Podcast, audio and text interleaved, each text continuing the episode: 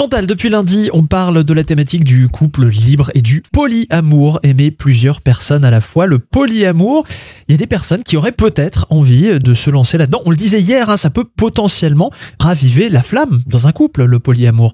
On ne porte aucun jugement, aucune critique. Ce sont des choses qui existent et où les gens se posent la question. Un premier conseil, c'est analyser l'état de votre couple actuel. Hein, comment est votre couple? Dialoguer, savoir si l'autre est en accord avec éventuellement euh, un futur nouveau mode de relation amoureuse. Est-ce que c'est envisageable ou c'est pas du tout envisageable?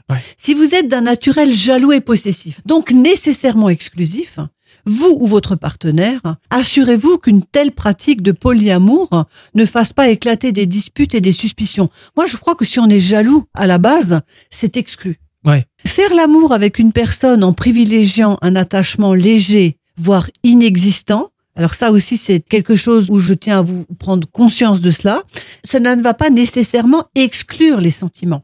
Non, il y a des choses qu'on maîtrise pas quand même. Il y a des choses qu'on ne maîtrise pas. On a beau, euh, d'un point de vue théorique, euh, envisager et faire des plans. Oui. Il y a des trucs qu'on va pas, qu'on va pas maîtriser. Et on va peut-être tomber effectivement amoureux de quelqu'un d'autre. Mm. Je vais terminer en disant près de la moitié des mariages français se terminent actuellement par un divorce.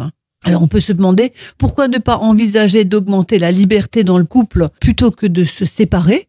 Mais j'ai envie de dire euh, par quoi passe la liberté? C'est peut-être aussi parfois la liberté de se prendre une semaine de rando avec son meilleur ami mm. ou sa meilleure amie. Voyez? On n'a pas besoin toujours dans la liberté d'y mêler de la sexualité, des sentiments amoureux, etc.